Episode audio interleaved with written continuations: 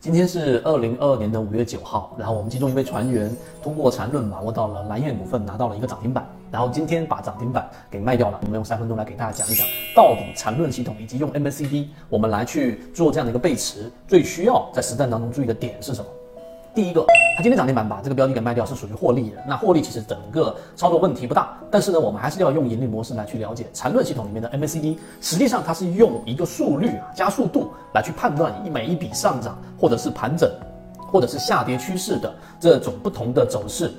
方向的力度的量能的堆积还是衰竭的过程。记住，它是一个加速度，它不是一个速度标识。所以你明白这一点之后，才能真正的算是缠论的入门。那回到刚才我们说的蓝燕股份，蓝燕股份这个标的里面会造成困惑的地方是，前面通过了这一个四五个涨停板，对吧？五个涨停板之后的回踩具有涨停基因，强势回踩之后站到一定的位置止跌了，然后出现了我们所说缠论的这一种分型或者是背驰，然后出现了一波上涨，建了一个底仓。今天呢是属于第二个涨停板，然后把标的给卖掉了。它可能的获利空间我具体不了解啊，但是呢大概也就是在百分之十前后。那卖出它的原因呢，就是因为当这一个标的出现了涨停之后，MACD 的柱。体却是比前面的柱体要低的，这就是我们说的股价创新高，但是 MACD 的柱体却没有创新高，于是我们就得出了一个背驰的定义，是不是这样子？大家可以打开 K 线，回到刚才我说的这个时间，五月九号，然后去看一看现在这个点位，它到底是不是背驰？日线级别。那么答案不是背驰，大家一定要明白，我们说对于本级别的背驰和我们说的缠论的一二三类型买卖点，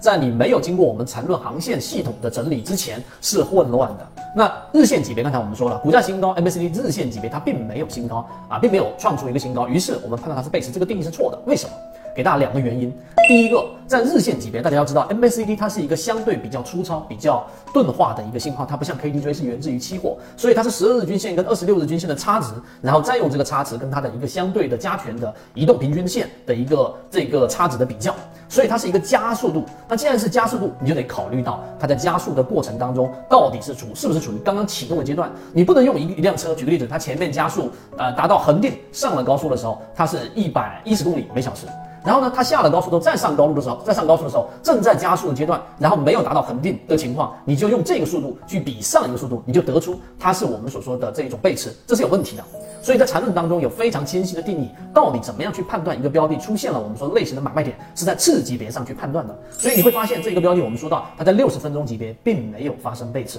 在三十分钟、十五分钟级别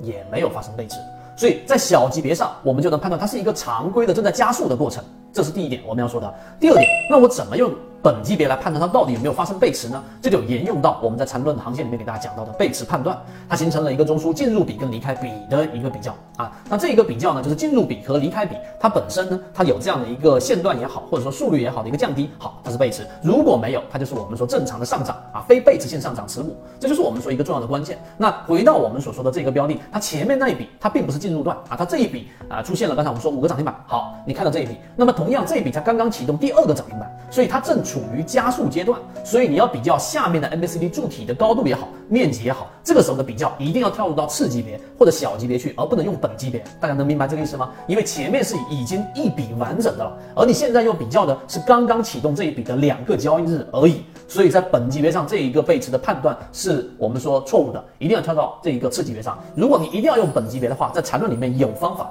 举例子，当下方的 MACD 柱体面积走到一半的时候，接近一半，举例子这里形成了一个面积，然后开始降低的时候，用这一半乘以二，然后你大概就能得出一个，哎，下方 MACD 柱体面积有没有发生背驰？这是方法一。另外一种，就当它是已经形成了两个交易日而已，而前面是一笔完整的，就得跳到次级别上看次级别上的量能到底是在持续的堆加，还是我们所说在衰竭。如果在衰竭，即使没有走出我们说的背驰，这个时候离场也是没有问题的。所以今天我们既有这样的一个话题，圈子里面传问到，我觉得非觉得非常具有代表性，我们就专门拿出来给大家去讲。大家认真重复听我这一段，就会知道在实战过程当中，实际上缠论是非常有效的。好，今天我们讲那么多。